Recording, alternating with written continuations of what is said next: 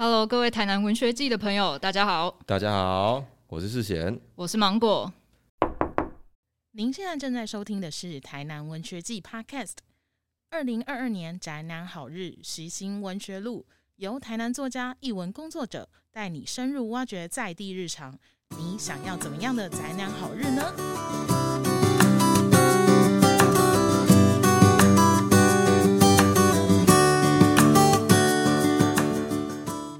为大家邀请到两位台南在地乐团的主唱世贤和芒果前来分享。世贤所属的荣邦乐团，最令大家印象深刻的就是以台南为题的甜蜜城市。每当轻快的曲风响起，就能感觉到充满甜味的浪漫空气。芒果与白频率乐团二零一八年发行首张录音作品《如果你能到我的雨里面》，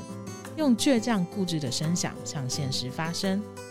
这里有时艳阳，有时下雨，但如果您能到我的甜蜜城市里，兴许就能听见我们的声音。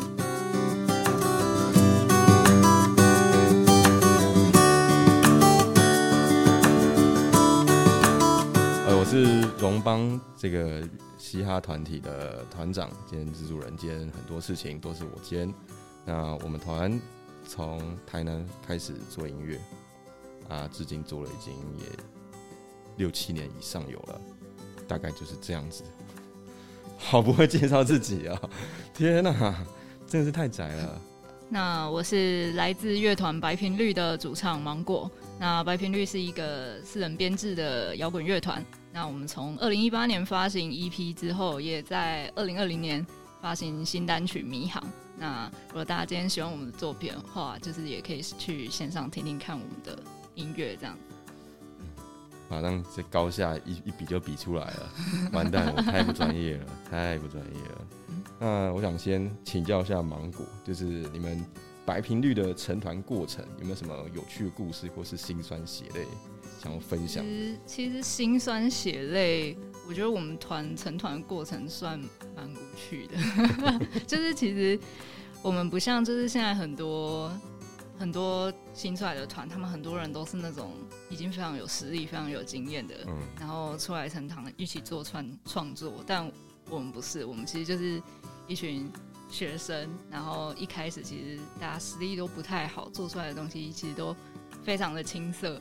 然后我们那时候丢 demo 作品出去参加活动，我还记得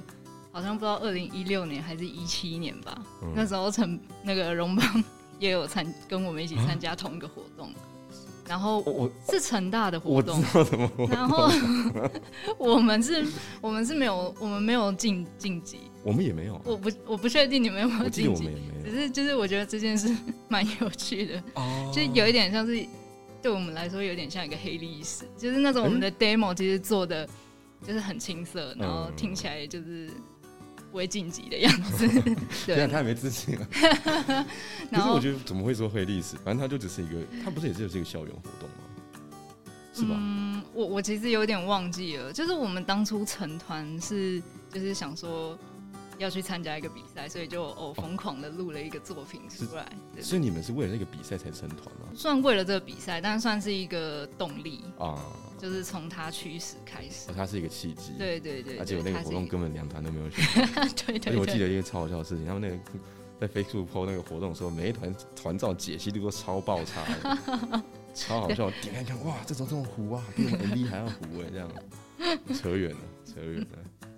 对啊哦，所以那你们嗯也是就是从学校学生这样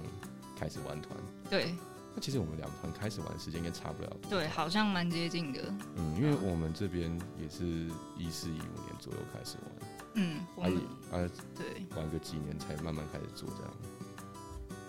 我们算是应该大概一六年那边。嗯然后就是可能当初以这个比赛为契机去录一些作品出来，嗯然后因为大家都不是很满意，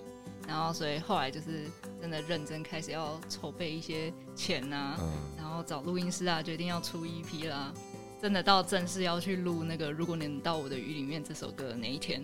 你知道我怎么了吗？哎、我好怕这种故事哦，好怕这种故事。我重感冒，哇，我那一天就是一个就是快要鼻子快要塞起来，然后又快要发烧的边缘，然后昏昏沉沉的在那里录了八到十个小时，忘记了。天哪！所以大家如果仔细去听的话，可能会发现这种歌，这这首歌我声音听起来有一点 感冒的声音，对，对对你直接解锁感冒系歌手，对，这是一个歌手的重要成就。就大家好，不好意思，我今天有点感冒，声音不太好。每一个歌手的人生啊，他职业里面一定都会有一次要解锁这个。那你也有吗？我我好像蛮身强体壮的。哎、所以好奇，嗯你是百分之百的纯纯台南人？对，我是台南你。住台南哪？对，呃，我住在永康区，哦，对，真好哎、永康很大，然嗯后你住永康哪里？我是住大桥那一带，哦，那其实嗯跟我之前台南住的地方蛮近的，因为哎，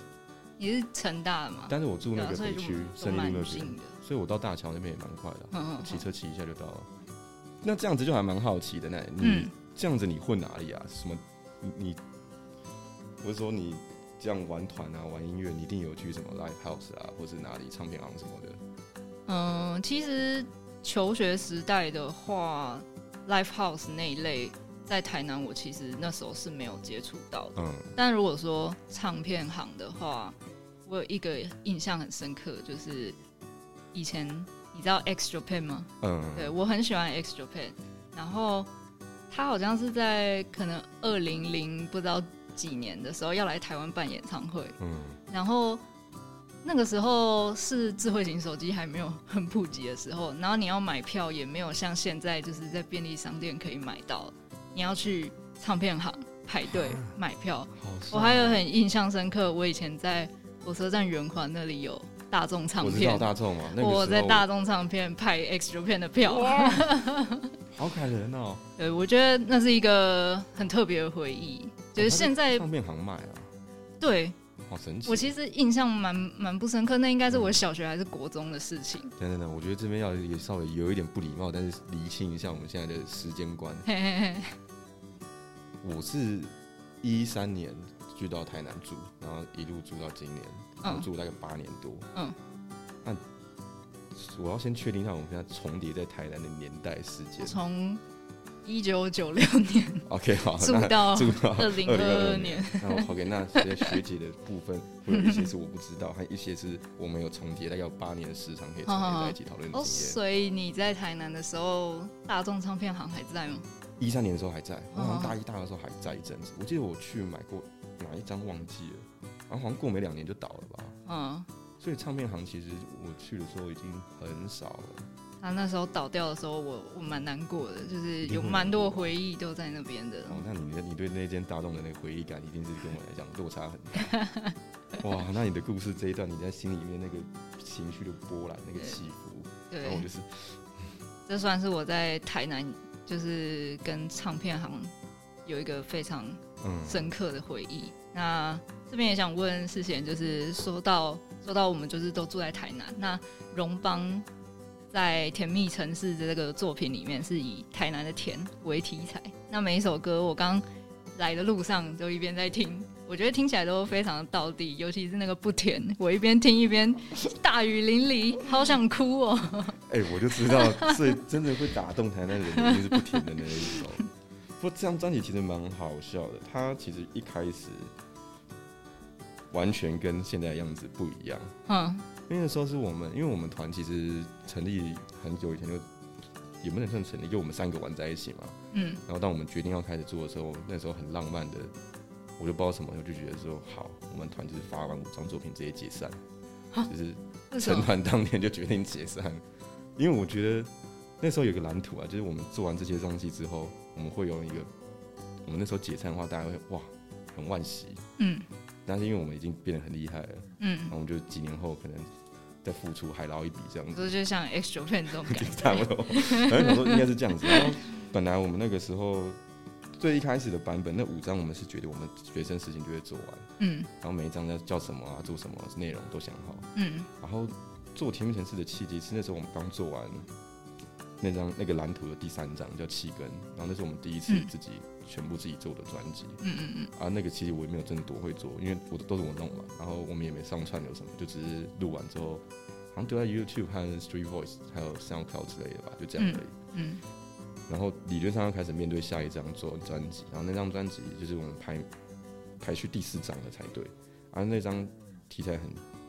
头痛，它很沉重，我那时候就定好要写一张很沉重的专辑，嗯。很严肃的，然后想说，嗯，不然我们先换个口味好了，然后我想说，那我们来做一张 EP，做小小的东西就好，嗯。然后就想到甜蜜城市这个 idea，因为我觉得那那个时候一七年左右，台南人跟甜的这个梗还没在网络上流行到这么严重，我嗯觉得。嗯这好像比较像是我们在地人或是附近几个县市，大家偶尔会聊说啊，你们台南就吃比较甜，可是好像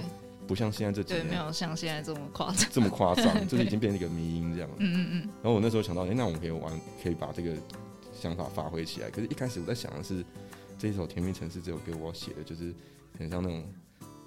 很很帅那种威赛 G funk 那种 gangster rap 这样子，哈哈哈，叮叮叮叮叮这样子。因为我想说，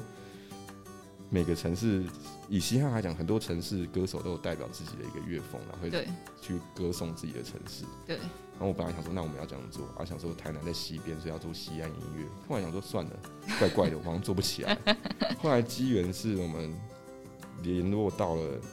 认识了一个叫孤立孤立的编曲师，嗯。他是以前 Juicy Orange 的成员、嗯。j u i c y Orange 大概是二零一零年那个年代的一个台湾的嘻哈团体。嗯嗯嗯。那他以前也在成大读过硕士吧，嗯，然后我们就说，那我们有没有兴趣一起来做一起做这张专辑。张专辑。所以那一张专辑是他 B maker 是他编曲都是他做的，是我们目前为止其实是那一张不是我做的编曲，哦，然后慢慢发展，慢慢发展就变成了现在这样子一个很，因为他本身习惯的风格就是这种 jazz hip hop 为基底的很轻柔的音乐，那我们想说，嗯，其实那个 vibe 也蛮不错的，好像反而比较像是台南的感觉，然后就因此把以味觉为核心去阐述了几种不同我们这样做了这么多年的想法和感受，这样子。所以这些词里面提到的一些食物之类的，都是来自于你的感受，这样。就是我们三个人的真实生活体验。你刚刚讲不甜的那一首，我觉得真的是 有被打到啊，太真实了，太真实，那首真的太真实。可是大家好像都，可能他可能比较不是那个，比较不听起来不像是该怎么讲，主打歌的气势，所以大家好像比较少发现这首歌。嗯，而且也有可能是真的只有住在台南或者台南人才会这么有感而发，对也有可能是因为我们就是都是 玩乐团的，对对对对感触特别的深刻。感触很深。讲到就是台南很甜这种东西，嗯你有没有什么特别想要分享的喜欢吃食物之类的？因为我觉得台南食物是一个很大的辨识。对啊，对，而且讲到这一点，我觉得它其实就是一个台南人的一个该怎么讲，一个战场吧。对，就是台南人之间，或者是台南人跟台南人之间分享没有问题，了解没有问题。嗯，可当你今天是外地人在问这种问题的时候，台南人那个防御心会自己先筑起来。对对对对对对对，因为这是排队真的太噩梦了。可是现在这个情况，尴尬点是一，我现在不算台南人；嗯，二，听众搞不好也不算台南人。所以我们现在是不是应该要筑起那个防御墙？待会在讲到那个关键店名之后，都要稍微遮掩一下，稍微遮掩一下，，讲很快，这样很快就不是扯远了，因为乱扯。可是其实我觉得我吃东西我不算主动很喜欢吃甜食。哦，我也是，我没有很喜欢吃甜的。啊，我觉得喜欢的，其实我真的这么多年以来，我最为疯狂的就是肉烧饭加鱼皮汤、哦，这个组合，我真的是没有很办法。台南，就是我的南我可以早上吃，中午吃，晚上晚上通常没有，因为这种店通常不开到晚上嘛，顶多开到中午。对主要是这样啊。可是晚上那几间什么国荣什么的，我又觉得还好。哎哎，哎，不小心找到店名了，什么荣的，因为有天我看到晚上，可我觉得那一间就还好，所以我就宁可就是早上吃一次，中午吃一次这样。而且，可是这件事情我也是蛮，嗯，还有这个知道所谓的霸色崩这个东西，有给我一个很大的冲击，是因为我姐其实她以前也在台南读书，嗯然后她那时候就，所以我很小的时候就知道台南可能口味偏甜什么的，然后她也那时候跟我讲说，哎、你那时候到时候如果去台南读书，你可能要小心一下，可能不习惯。可是其实我本身整个人，我觉得我对食物的怪接受度很宽，嗯然后我那时候刚来的时候，觉得嗯，其实还好，没有什么很冲击的状况，就是诶、怎么这么甜？其实没有那种状况出现。可是有一次我去那个开元路上的土托鱼羹，因为那个开元路很有名的那一家，就是它有两家并在一起一批就是一批早上会很多人的对，然后那一家是什么都有。对对对，我是去那个什么都有那家，就卖土托鱼的那一家。嗯，然后那是我第一次去，我点它的时候超开心吃。那时候第一口吃下去之后，那是我第一次就是 像启发，那个大门打开了，所有人在里面喊着“欢迎来到台南”那种感觉，真的吓到哎、那碗肉燥饭真的是超甜的、欸，我那是超冲击的。然后那那那那一阵子，我就是想到哇，我难道终究是个移民吗？我终究不是这块土地的人吗？可后来这个故事又有一个后续的发展是，过了可能好一阵子吧，可能一两年有，我嗯又回去吃了一次，因为那时候有一个冲击，对。嗯然后那天口下去的时候，我吃到一半，上，哎、奇怪，我当时不是觉得这很甜吗？嗯，这时候第二道大门打开了，砰一声，更多人在怀说：“你变成台南人了。” 我已经完全能接受那个状况了。然后从此之后，我就觉得，哎、什么东西该是什么味道，完全就有那个想法。就是要是这个甜度，对啊，而且台南其实真的哇，讲吃的讲不完哎。但是我觉得讲吃的会有一点压力，嗯，因为就算是台南人跟台南人之间在聊吃的，一定还是会有比较心态。对，就是你讲出了这一家够不够力？还是会有一点攻防战，对对对对对对对，主要是你怕你自己喜欢的那一家，在别人眼里是哦，所以我觉得其实每个台南人自己心里面，就是口袋里都会有，可能至少会有一间牛肉汤，哦一间鳝鱼意面，啊对或者是一间霸丸。哦，一定是对对对对有一个基本的康博组，然后看对那个组合配的店家的款式去决定你这个人的那个。对对对对对，讲到吃的就扯这么深刻，天哪！嗯，好，我觉得我们先不要再扯吃的，不然我这样子就都吃不到，很难过。好，我们赶快尽快结束这个话题、啊。好好好，呃，就讲到吃的，其实很多朋友会就是去外地读书回来之后，又问我说：“哎、嗯你不是一直住台南，有什么好吃的？”要被每次被问这个问题的时候，我都很很头痛，因为我其实都吃一些很平常的东西，对，像我就很喜欢吃面店，就是那种路边的嗯面摊，你是哪一家？很很多。可是有一间算在地人都很喜欢的，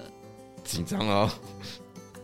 在北门路上，北门路上，嗯，我大概有几个名单。五大唱片。我知道的旁边的旁边。我知道，我吃过那对。间。那间有一件很有趣的事情，就是那一间其实算是我爸爸妈妈小时候嗯就会去吃的店。然后他们以前因为那间路那间面店不是没有名字吗？对啊，对然后我们家都称它为博爱路，博爱路。然后我以前从小到大哦，我都一直以为北门路叫做博爱路，后来之后后来长大之后才发现是北门路的旧名叫博爱路。哦是哦，对，这是一个非常有历史的。超级有 对对对对还有另外说到这种东西，还有另外一个跟美食还有路名有关的是，我们从小到大也会去吃一间虾仁霸丸，嗯。在太阳牌冰品的嗯。旁边，然后那一间霸丸我们都叫它建国霸丸，又是又改名的问对题以前的民权路叫做建国路，哦。对。然后像是是什么时候改的啊？好像你爸妈小时候，所以是可能会在好像可能87在80我们快要出生的之嗯前。哦就改了。对，但是毕竟这个路名还是升值在爸妈那个年代很长一段时间。对啊，所以我觉得蛮有趣的，就是从食物认识到，嗯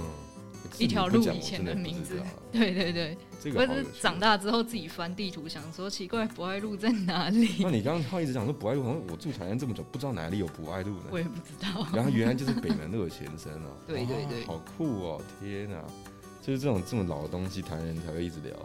那我们就来结束食物的话题。再讲真的，大家会太饿，你知道吗？听众就边听说，哇靠啊！你们到最后都没有透不听了，我要去。吃了。这样拍子，我们会藏私的，你们自己去发掘哈。好了，那回到音乐的部分，就是我们两团的风格其实算是蛮不一样的。像白频率，就是像刚刚我们说的，它我们比较偏向呃摇滚，然后可能会有一些比较呃日系摇滚或是一些美式的元素在里面。然后近期也会也有在想说要融入一些比较现代的一些音效，嗯去合成一些新的风格。那是像世贤，你会怎么定义你们的乐团，接下来会有想什么想要尝试新风格吗？我们哦，我觉得其实这件事情困扰我们蛮久的，因为其实从形式上来看，我们其实要讲乐团也不算是，我们其实是演唱组合嘛，然后是在唱理论上是嘻哈这个乐风，嗯。可是这个时候就会有点讨人厌，就是因为嘻哈这个词汇的定义，我觉得在台湾有一点被错误解读，就是多数人会觉得嘻哈等于饶舌，可是我觉得是不等于的，饶舌只是一种演唱形式，嗯。这种所谓的 rap，因为其实老实讲，在这种不带旋律的念唱，其实在西方音乐、东方音乐很多地方都看得到嘛。其实你看，从什么早期，譬如说有一些摇滚团，或是有一些什么 new metal 的这些东西，讲东西好没礼貌，这些乐风我不熟悉的乐风，其实蛮多这种乐风里面，本来也有类似这种没有旋律的念唱的小小段嘛。嗯。我觉得这件事情，所以不太能够让人认同为饶舌等于嘻哈，而嗯是饶舌只是一个形式，而且加上现在这几年大家以为的，不是大家觉，大家讲以为，大家喜认为的嘻哈的乐风本身，我觉得从可能从 trap 以后就变得很不一样了。啊，只是它也是在饶舌，我觉得那倒是一个新乐风。嗯就像你可能不会把一些其他延伸的乐风当做是同一个概念，因为它构成一个乐风的元素很多嘛，可对能是节奏、和弦什么的，所以扯了这么远，就是我觉得我们应该是比较算嘻哈，因为我们做的东西其实年代感蛮强烈的嘛，就嗯是这个这个文化在发展的黄金年代，一九八零九零的那种 vibe 为主的，嗯啊，尝试的新风格，诶、这就是最近这几年的课题。因为我们上一张专辑其实也过两年了，那个《从化作用》那张专辑其实算是我们团对于这一个乐风的一个大的解答，就是我们给大家答复，就是我们三个人觉得的嘻哈长怎样。啊，自此之后，我们这两年，诶、一年多来，就是哇，前所未有的大撞墙。嗯就是想了很久要做什么，然后所以决定要回去做前面提到那个五章计划里面的第四章。嗯 对，我们在中间，我们在为了逃避那第四张，拖了一张《甜蜜城市》，然后拖了一张我的个人专辑，又拖了一张《从化作用》出来，然后现在终于回去做它了。对啊，这张专辑目前非常的不一样，嗯，它的进度大概到进度大概到还有一首完全还没写。啊，这一次写完之后，可能还会再花很多时间细调，风格变得很不一样，因为我们这一次比以往引用的更多台湾音乐的元素，因为之前我在做取样的时候就很常做取样台湾音乐的事情，可这一次的深度跟以往很不同，然后取样完的形式也嗯不再是九零年代的嘻哈的形式，哦对，搞得有点奇怪。偷偷偷偷透露好了，我们、会我们最近一直在研究丧葬音乐，啊对，哦，这确实一听就知道会。就是呃会很有画面感，也很有气氛，就直接走 出来对对对对对对，我最近买了一堆那种 殡葬用的法器，然后在家放嘛，就是 我还有一个，我还有在订购那个脚骨跟那个地钟还没到，就是那个法师摇叮叮叮叮啊对，脚骨就是那个连杠，以后演出的道具吗，应该不排除之后会拿出来吹啊，然后就一早上，嗯，蛮好玩的啦，蛮期待做完很。期待。那换我要想要提问哦、嗯，那以你们这样子的创作风格来看，你有什么特别喜欢的歌手或乐团，就是或者是影响你在是创作的文学啦，或是影剧作品有吗？嗯，如果说歌手或乐团的话，我觉得就是前面提到的 X Japan，、嗯。我觉得它算是一个，嗯、在我那个年代，可能大家在听 Justin Bieber、Super Junior 嗯。的那个年代，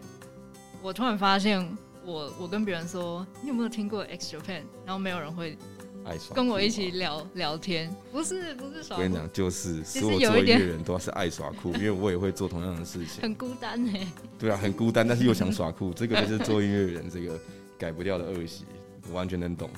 耍的好我。觉得那个就是那算是一个分界点啊，嗯就是可能在认识 X Japan 之前，会一直觉得，呃，听歌都是在听 vocal 嗯，主唱，然后直到认识到 X Japan 这个团之后，你才发现，哎、原来乐器的部分可以这么帅，这么猛。P 得弹吉他怎么那么帅啊？嗯鼓原来是这样打的，打到脖子，你脖子要戴护颈这样子，对啊，我觉得这算是一个，就是当初让我很想要，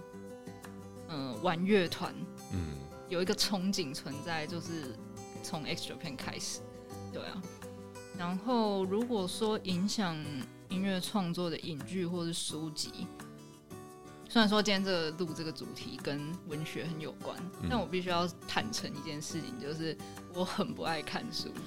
我跟超级不爱看书。听到你这些话，我要跟你分享一件故事，就是我本身呢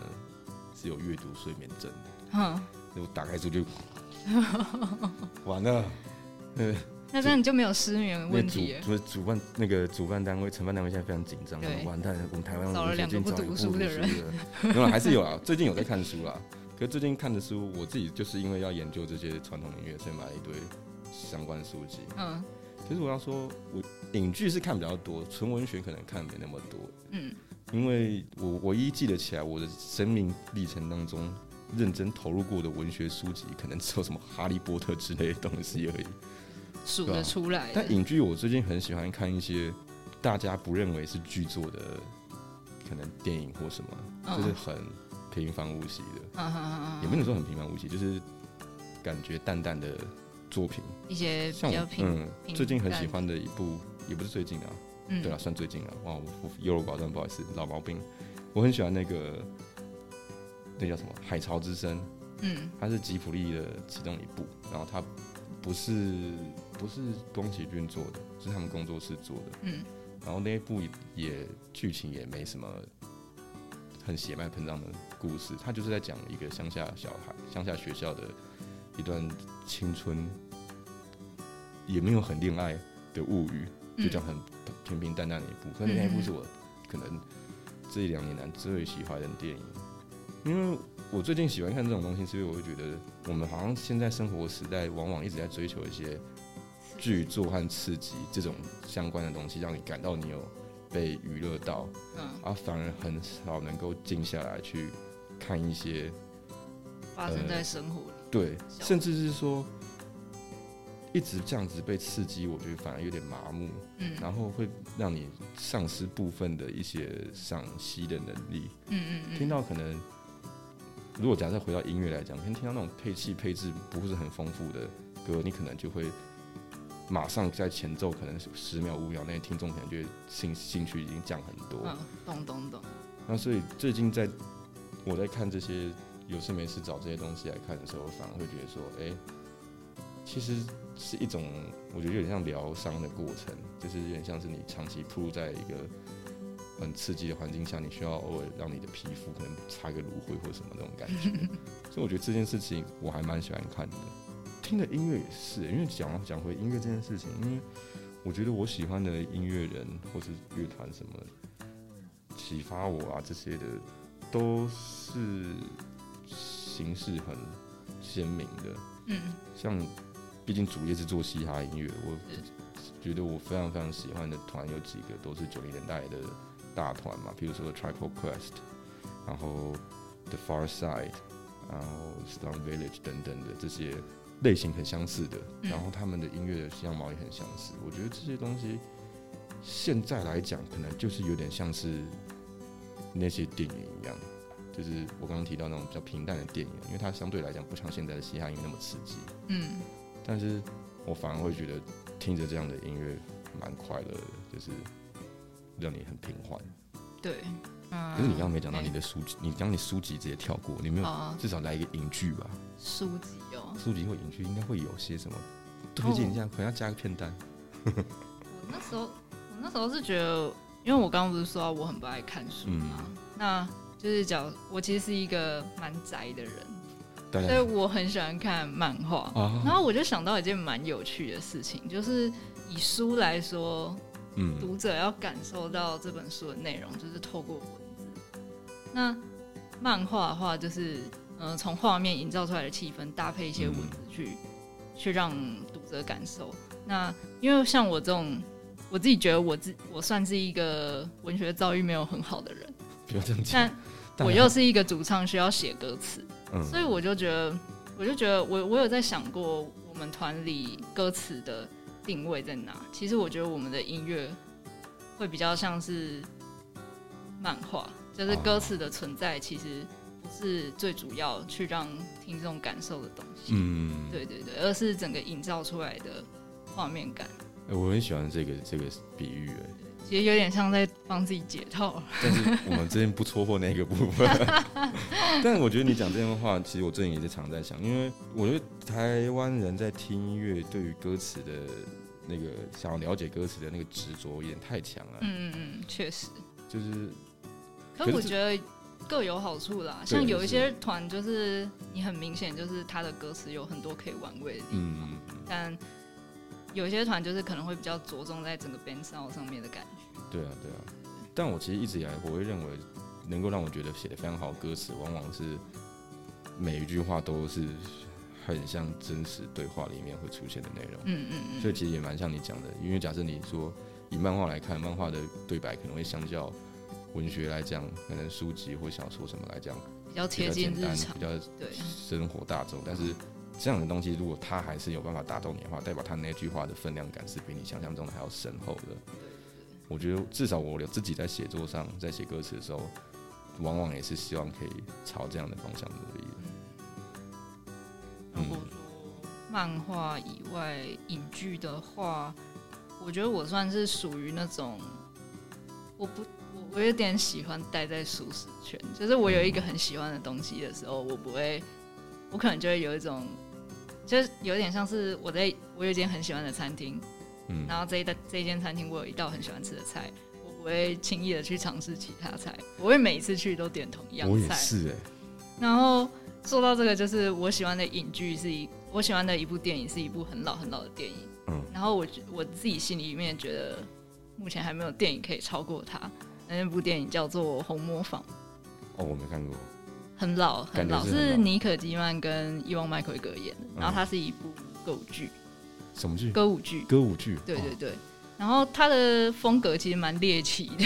就是很多人一开始看到可能会觉得不太能接受，就是它有一些很夸张的手法存在。嗯我记得那一部片，我小时候第一次看到，大概小学吧，我那时候完全看不懂，因为它里面有一些可能有点煽情的画面，对，是是是。我其实那时候是看不懂的，可是我对里面的歌非常的有印象。它里面有一些歌是从一些经典歌曲改编的，像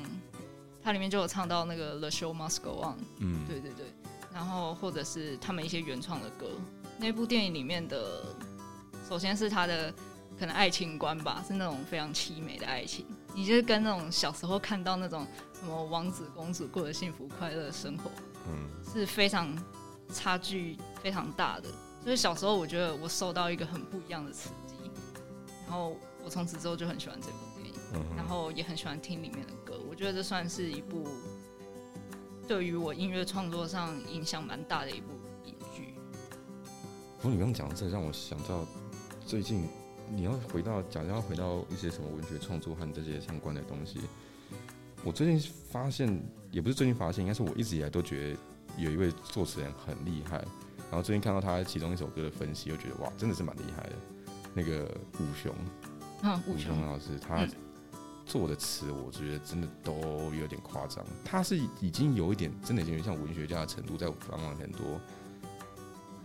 这种技术层面的笔法。嗯我很喜欢他帮施文斌哦，我也很喜欢施文斌，施文斌是我的偶像，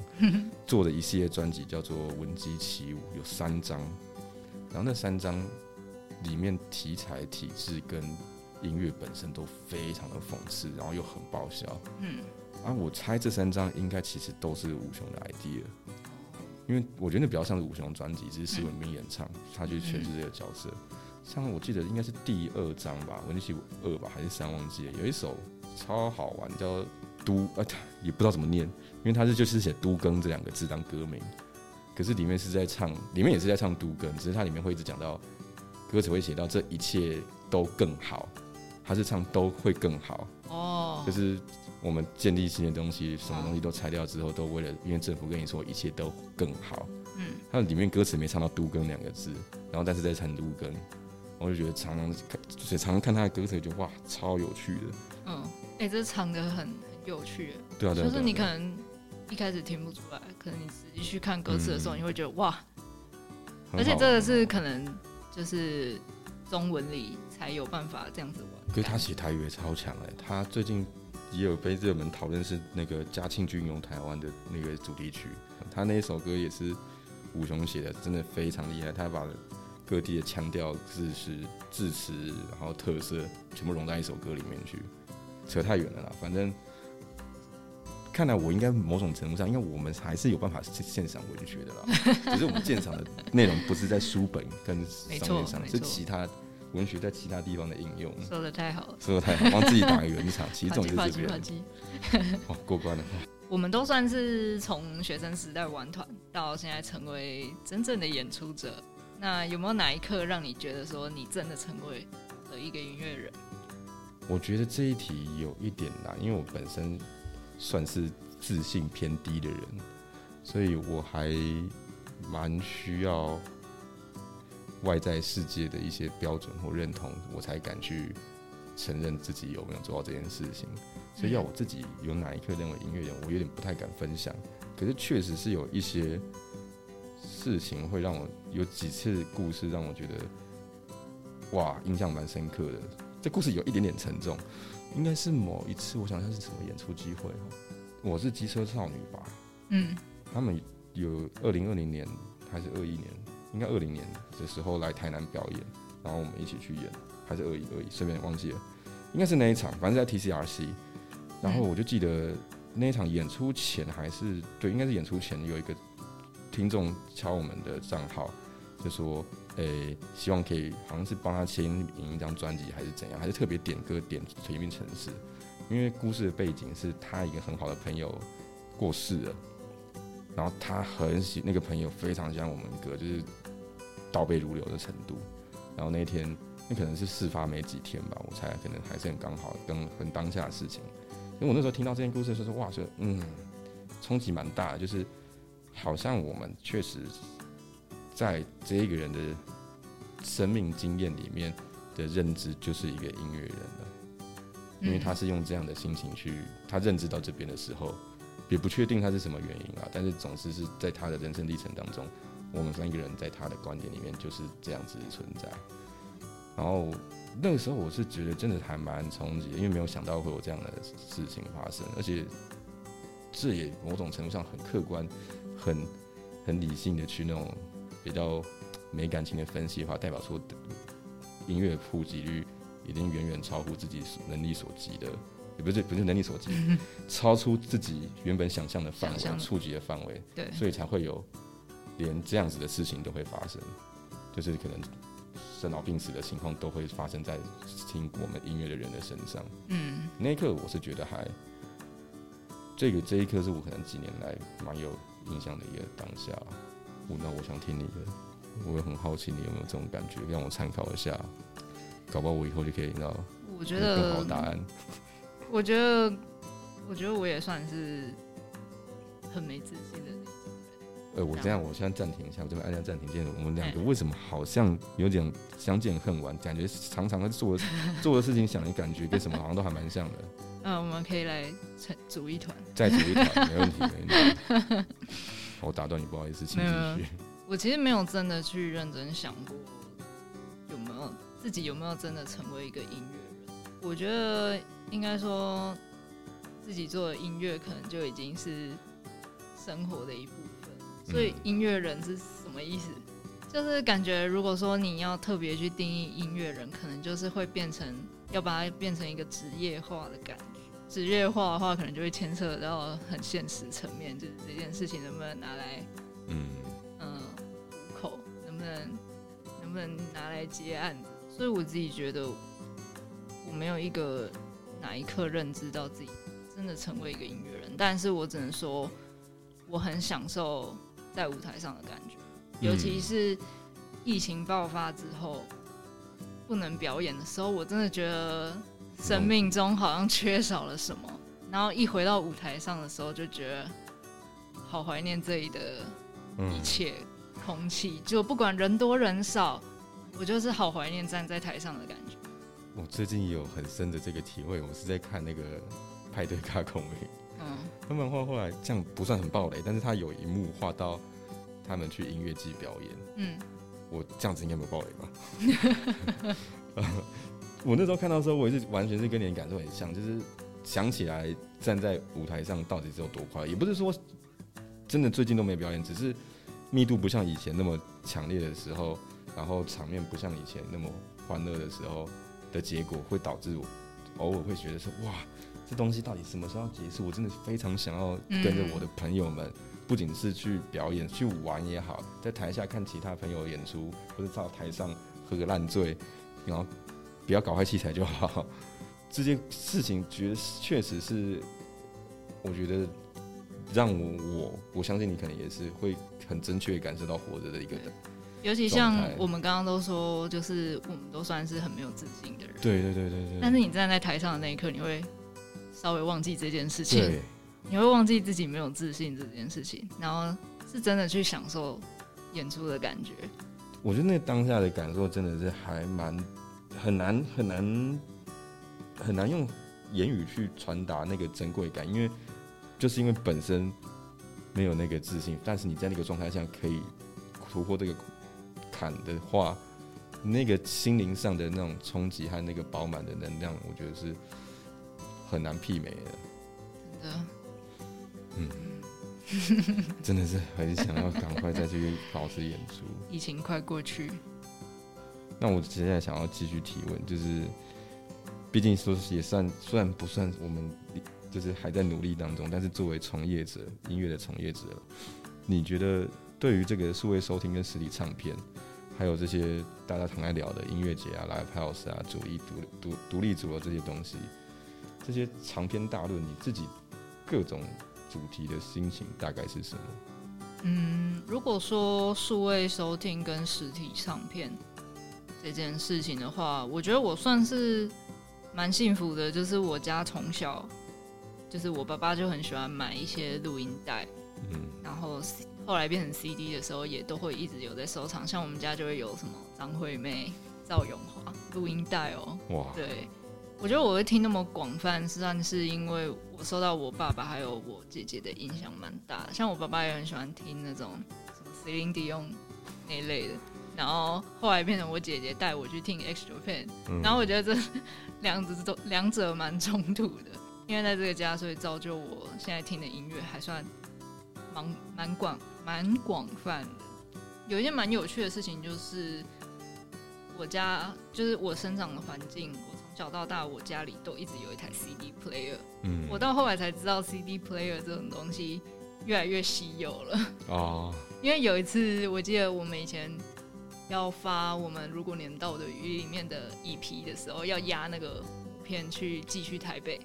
对，那那时候时间很赶，然后我们压完片之后，那个我团员要拿去台北寄，然后我们在那个火车站附近，想说会不会这张没有烧好，很紧张，然后要赶快去找一间店去借 CD player 放，然后到处都借不到。对，我觉得这件事情还蛮好笑的。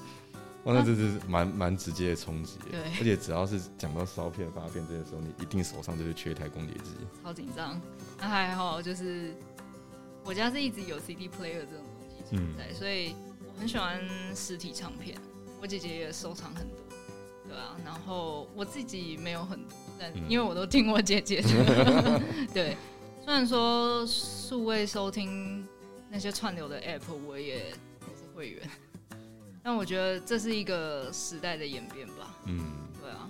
虽然说现在就是唱片长大之后看到唱片行一间一间歇业，然后一间一间变得越来越辛苦，可是我觉得这算是整个大时代的影响冲击。现在要想的是要怎么让这些东西换一个方式去再送到每个听众面前。嗯，那你自己嘞，会收听跟唱片的部分？我觉得这些问题我也是曾经思考过很久。毕竟要发行音乐的话，你自己一定会面到面对这个课课题嘛。嗯但我这样子几轮下来，我现在的心情是对于这些问题啊，比如说什么数位啊、实体啊、音乐节或者专场、主流或独立这种，每次好这么多年来一直在讨论这些问题，我觉得我现在统一的心情都是我不在乎，就是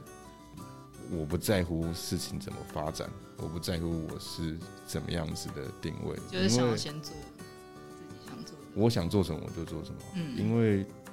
我觉得这个想心态的会有这个现在这种心境，是因为我觉得每一件事物的潮流变化，并不是一个人、两个人可以决定的嘛，嗯，它一定是大家的集体意识嘛。对，那大家集体意识从哪里来的？就是我们到底珍惜和想要什么。而且我觉得这个东西可能不太需要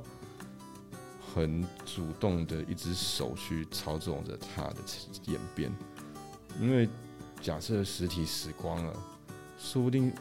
是有更好的数位形式我们从来不知道的。嗯，确实，啊、我自己现在我很喜欢实体唱片啊，嗯，我也很喜欢我那些想做的东西，那我就去做嘛，我不管大家怎么想，啊，做可能它只会延，它只会真的牵扯到的是我做的可能数量和内容，因为它不好卖嘛，可能我就不用做那么多，但是因为我自己我很喜欢它，所以我可能还会选择要做，但是这一切的一切就已经不再是以我在乎这个趋势怎么走，所以我因为这个趋势做什么，嗯。因为我觉得这东西搞到我好烦哦、嗯。我都已经在做音乐，就是为了想表达自己，我就想要快乐一点，所以我做一个钱不知道多钱比较少的工作了，对，啊，我还要去想这些事情，这个让我觉得心情很差，所以我现在的心情都是这些事情我都不在乎。嗯，可以理解，因为这确实会，就是让让我们做的工作又多了一个全新的烦恼。嗯，可是我也也是可以理解，一定会有那种在乎这些事情的那种乐评或者那种业界大佬就会跳出来说，那就是你们不会成功的原因，然后还噼啪讲一堆东西跟你讲。可是我现在真的是想跟自己、跟他们、跟谁没差，主要是跟自己说，我真的不在乎，嗯我不在乎，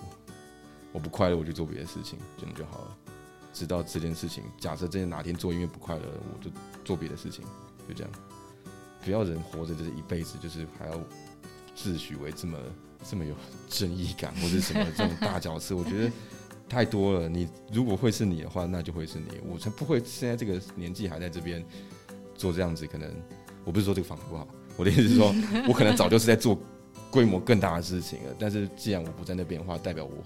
可能就不是那个角色，那我做好我想做的事就可以了。嗯，确实。嗯、那像音乐节和 live house 这部分，因为像我自己，我其实很喜欢听专场。音乐节的话，我自己反而比较还好。嗯，因为像我觉得专场这种东西，就是它是一群人一起精心去设计的，对，就是你的团队，他们不是一天两天完成的。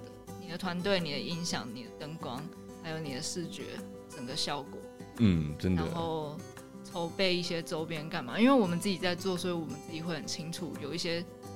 事情准备起来有多辛苦，要投入多少东西。所以我觉得专场有点像是可能音乐人精心安排的一部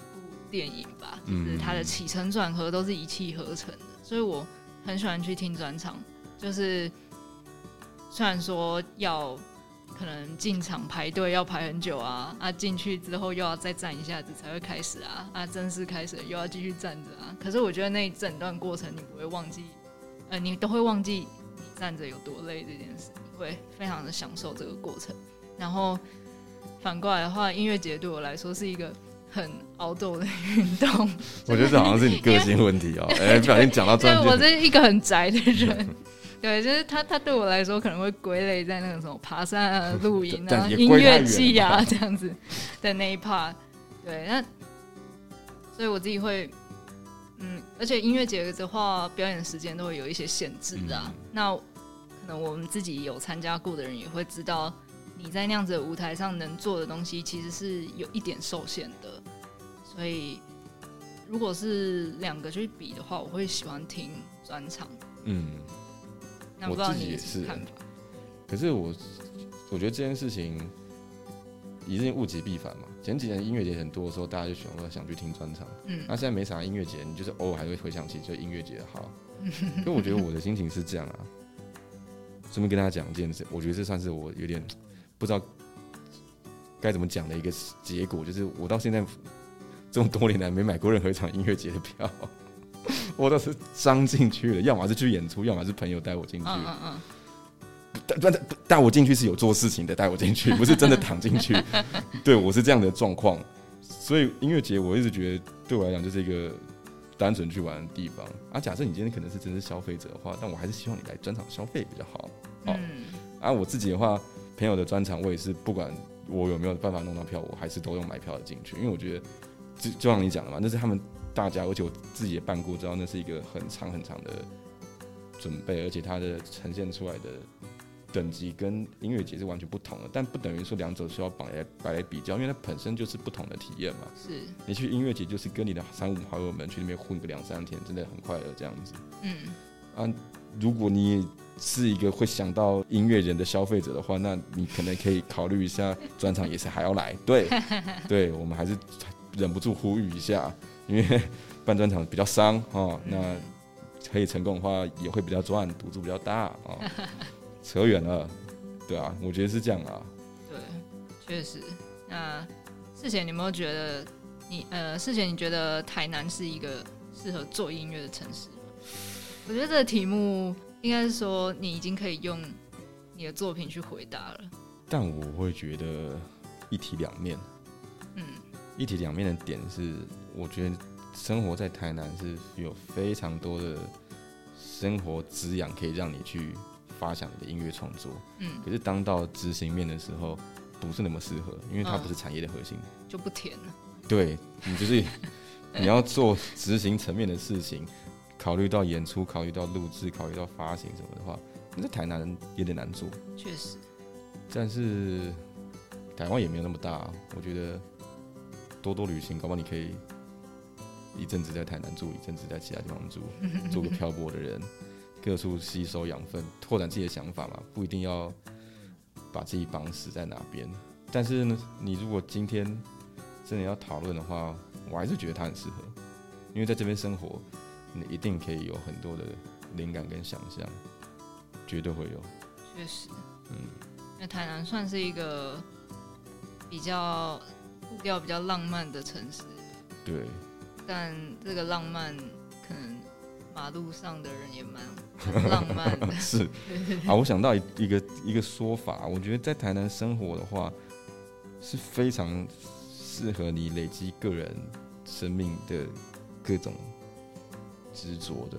嗯就像刚刚像前面讲，从吃东西开始，我觉得在台南生活的时候，你一定会开始养成你自己对吃的一个坚持，然后你可能在各种生活的不同的类型上，可能买东西，或者是去哪里看风景、去玩、去跟朋友喝饮料什么，你会对开始对每件事情的那种自我的执着跟累积感会变得很强，然后你会一阵子之后累积出一个你觉得自己的生活样貌，然后这件事建立起来之后，我觉得会让你变得很想向外分享。嗯，就可以转，就有机会转化成一对对个作品。对对对对对对对，所以我真的觉得其实你要讲它适合吗？我觉得很适合啊，制作上就不太适合，那边就比较麻烦。那你也觉得你的你的想法呢？我觉得，因为我们团的歌比较题材比较是这种在地化的风格。那我自己觉得台南对我创作的影响，可能是我很喜欢台南的海边。嗯那我们团的创作其实呃蛮多是跟海有关的，对，但是可能不是那么的直白。我觉得海这种东西，因为台南有很多个海嘛，像我小时候很常去黄金海岸，可是我记得黄金海岸在好像八八风灾那一年，嗯有一次去了之后，岸边就是堆满了漂流木，满满的。从此之后，我就再也没有去过黄金海岸了，因为也差不多吧因。为那时候看起来就是那里已经不太适合人去，对对对但近年好像又有变好的样子，很久没去好，像。然后后来长大之后，就是去关系平台啊，然后渔光岛。以前渔光岛是我是曾经是当成秘密沙滩在去的，就是我去的时候是不会有任何人在那里的。嗯对，但是现在它已经发发展成观光胜地了。对啊所以，我现在又有别的秘密海滩，那我就不要告诉大家了。因为我也有。我跟你讲，台南的海边真的太棒了，会不会是同一个？我不太确定，但我的在北边啊。我觉对，得我觉得你嘿像海真的是在台南，真的是你想去海边十分钟、二十分钟就到了。对，就是而且有很多个选择，嗯，你要下午去看夕阳，或者是晚上去那里被被虫咬，对，都可以。只有一件事不能做，就是去海边看日出。哦，台南在西边，台南看不到日出，一定有非常多外地人，可能本地人也有犯过这种错误，就是好想看日出，然后到海边发现啊，我们面西只能看日落。真是一个很好的警惕。对对对对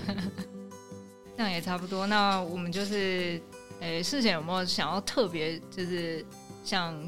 今天的听众，就是分享一下自己呃乐团里最喜欢的一首歌？呃，等下是分享自己的还是分享对方的？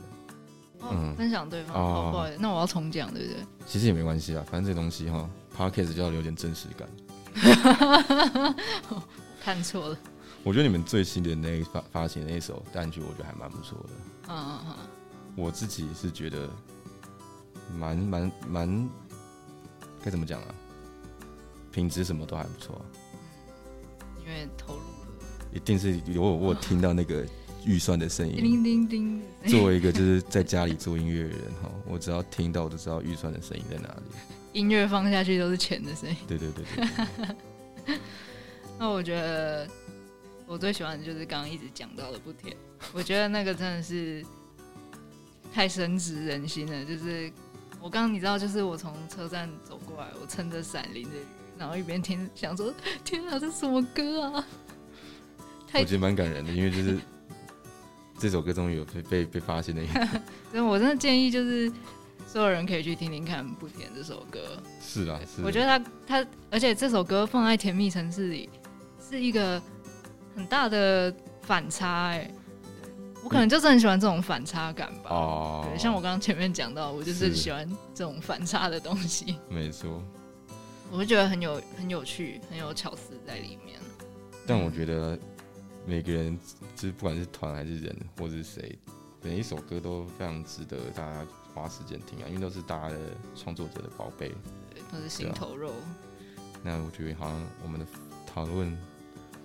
似乎分享差不多告一段落，嗯，对吧？那如果你们也喜欢我们的歌，嗯那欢迎大家也去追踪荣邦乐团，还也要有白频继续率乐团。没错，我那边打断人家没没没有默契，反正荣邦跟白频率大家都要追踪起来没错 OK。啊，可以的话哈，消费起来。我觉得这件事真的老实讲更重要一些，不要说我们同仇世俗了，好不好？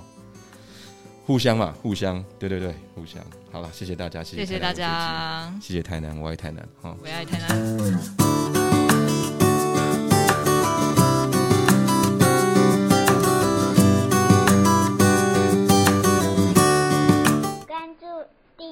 分享，我们下期见，拜拜。